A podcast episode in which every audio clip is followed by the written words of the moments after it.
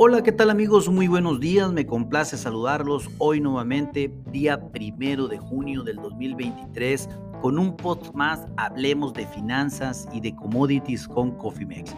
En este espacio vamos a platicar de la información financiera y económica, sobre todo relacionada al, trigo, eh, la bolsa de Chicago, al soft red winter en específico, y haremos un breve análisis técnico fundamental para que ustedes se den cuenta de todo lo que acontece alrededor de este commodity en este preciso momento.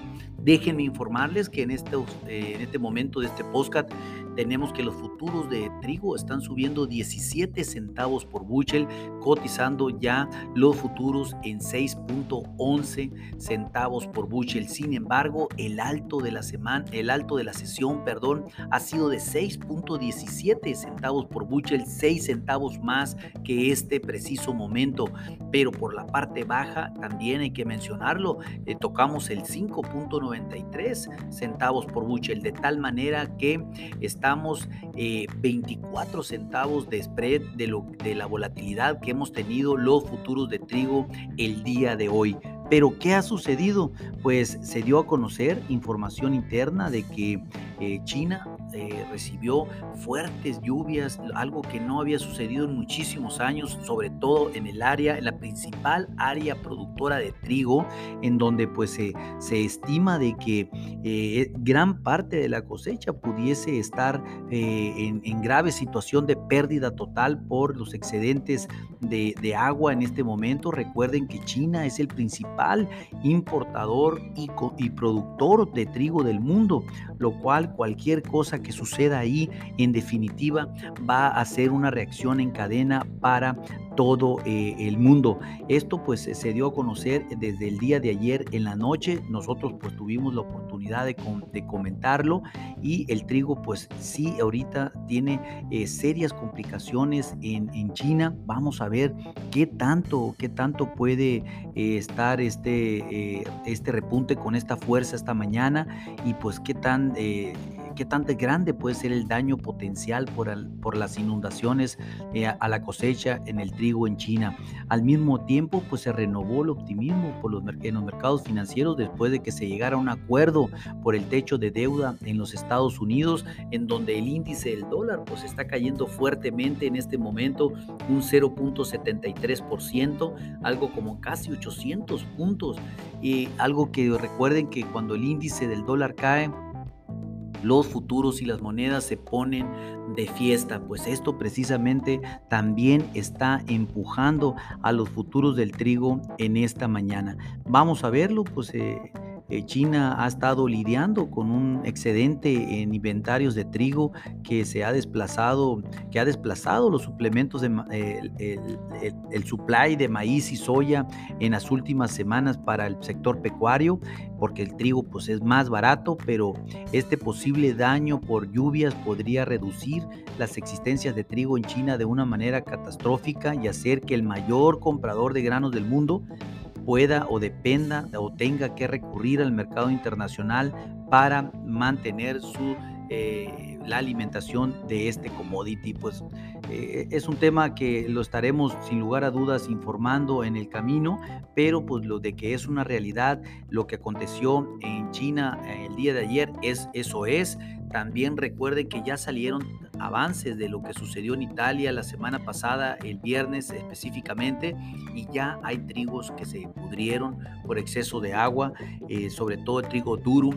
Italia ya ya eh, confirmó que va a importar entre 1 hasta 3 millones de toneladas de trigo durum porque la cosecha eh, pues lo poco que se recupere eh, puede que incluso no esté ni nada bien. Pues vamos a ver qué sucede. También mencionarles que los futuros en el Kansas también están subiendo alrededor de, 10, de 14 centavos por bushel y los futuros también en Minneapolis de 8 a 12 centavos por bushel al momento de este podcast.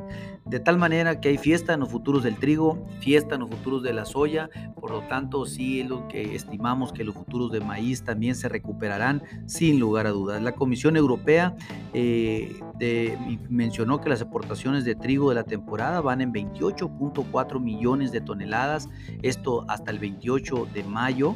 Esto es un 11% más que el ritmo del año pasado. Excelentes exportaciones de la Unión Europea, que hoy por hoy, entre eh, después de Rusia, la Unión Europea es el segundo mayor exportador de trigo del mundo.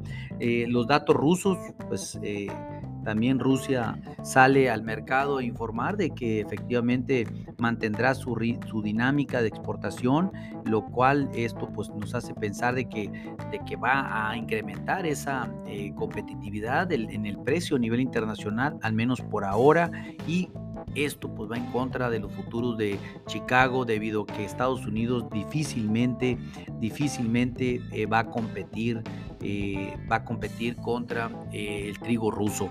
Y pues básicamente también los datos rusos informaron que existen existencias disponibles para exportar al primero de mayo de más de 12 millones de toneladas, por lo cual inventario tienen de sobra. Hablando pues técnicamente, déjenme informarles que el trigo pues mantiene una expectativa eh, en pivot de 5.90 eh, a 5.95. Ahorita el mercado pues se encuentra en 6.11, lo cual está por encima de la primera resistencia que termina en 6.05. La siguiente es 6.20 centavos por buchel, que si bien ya este, eh, estuvo a punto de tocarla el día de hoy, no lo hizo. Eh, estuvo a 3 centavos de ahí, pero no dudamos que lo vaya a hacer en el overnight o mañana, sin lugar a dudas, porque es una realidad lo que está aconteciendo en China y lo que está aconteciendo en Italia con los trigos. Bueno, así como cayeron 20 centavos cuando se informó la semana pasada, cuando informamos que eh, eh, China tenía un excedente importante de trigo y iba a empezar a sustituir maíz y soya para el sector pecuario, pues ahora esto se está regresando, eh, no en la misma proporción, falta un poco más de centavos más a la alza que posible mañana, posiblemente mañana se puedan recuperar, ya que también el índice del dólar está cayendo en estos momentos. Por el soporte no hablemos, eh, estamos en este momento en 5.77, muy lejos definitivamente, ahorita nos vamos enfocando a las resistencias. Estamos por encima de la primera resistencia con miras a la segunda, importantísimo para los toros en el corto plazo. Eh, si ustedes no tienen una estrategia en administración de riesgo con los trigos y desean tener una, llámenos y pónganse en contacto con nosotros en info.cofimex.net o bien por medio de este podcast y con gusto lo contactaremos. Eh, a nombre de todo el equipo de Cofimex y mío propio José Valenzuela, le doy las gracias por su atención y le recuerdo que lo peor es no hacer nada. Pasen un hermoso día. Hasta luego.